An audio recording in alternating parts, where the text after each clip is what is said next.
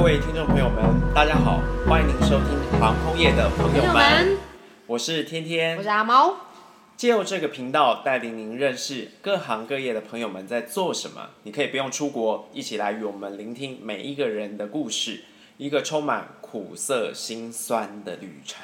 哎、等一下，为什么我要做苦涩辛酸？为什么我想做喜乐满盈？不行啊！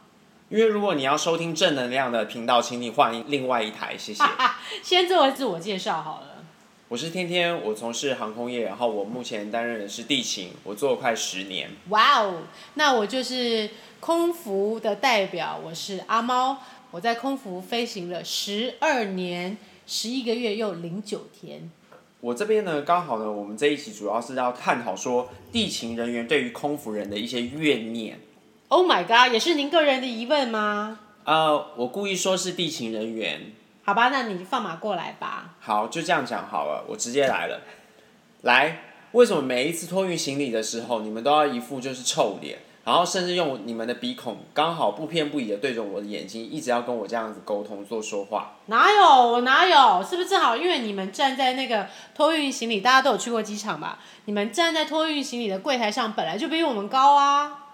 我的解释是，你是高跟鞋穿戴高吗？那应该就是说你的鼻孔正好在我的眼睛吧？怎么会是我的眼睛在您的鼻孔呢？我就觉得每一次就是你们那种骄傲的那种神情，让我会觉得非常的充满了怨念。嗯哼，而且还会把自己行李里面自己带了几件行李，自己却不知道。啊、这个我觉得好。还有第二个问题吗？第二个问题就是，我觉得每一次有飞机延误的时候，你们空服人员可以过来帮忙我们地勤一下吗？因为每一次都是我们自己在面对前面的客人，然后问题是你们就要坐在那边，什么事也不做。哎，不过天言哥，这我有一点想要请问是，其实我觉得空服人员有一个问题是，其实我们不知道你们地勤人员在忙什么，所以我们可能会怕会越帮越忙。比方说，当今天一个飞机延误的时候，也许地勤人员会有你们自己处理呃地面问题的 SOP，那会不会是我们空服人员如果是没有通过你们的同意，或者是没有经过中央长的同意去擅自的去呃，可能调乱了或影响了你们的 SOP，反而让你们越来越忙呢？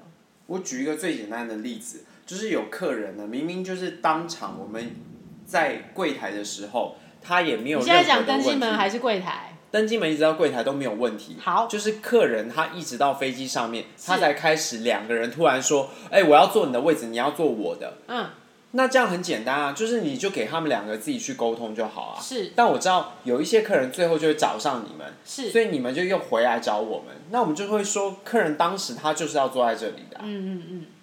我觉得以一个空服人员的角度来回答，当然我也不能代表所有的空服人员，但我之前呢的老东家是外商航空，我们在外商航空面对像客人在飞机上要换位子这样的处理方式，我们通常是会建议客人在起飞之后再做调动，因为我们会跟客人解释说，这是因为有所谓飞机载重平衡的问题。大家知道，呃，男性、女性。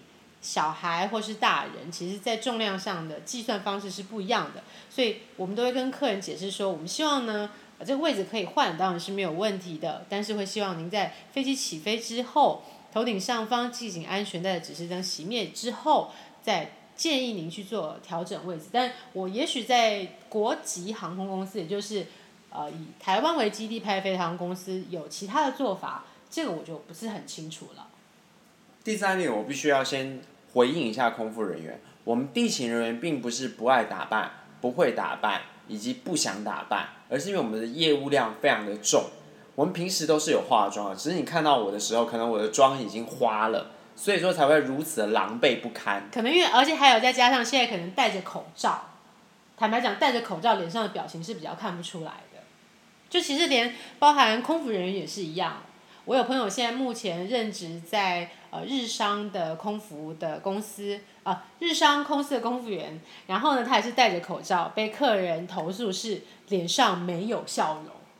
我再一次的强调，我告诉你，公司是一个团队的合作。如果当你下次用你的鼻孔不自觉的再来看我的眼睛，或者是额头四十五度角对着我要一直这样跟我说话的时候，我会即将用我的下巴来继续面对着你的鼻孔，继续跟你说话的。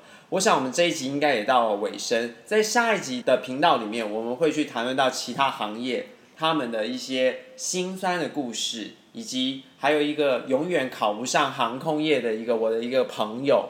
我们想借着这个节目的访谈呢，带着大家，也是带领我们走出航空业，同时来发掘不一样的世界，请大家期待。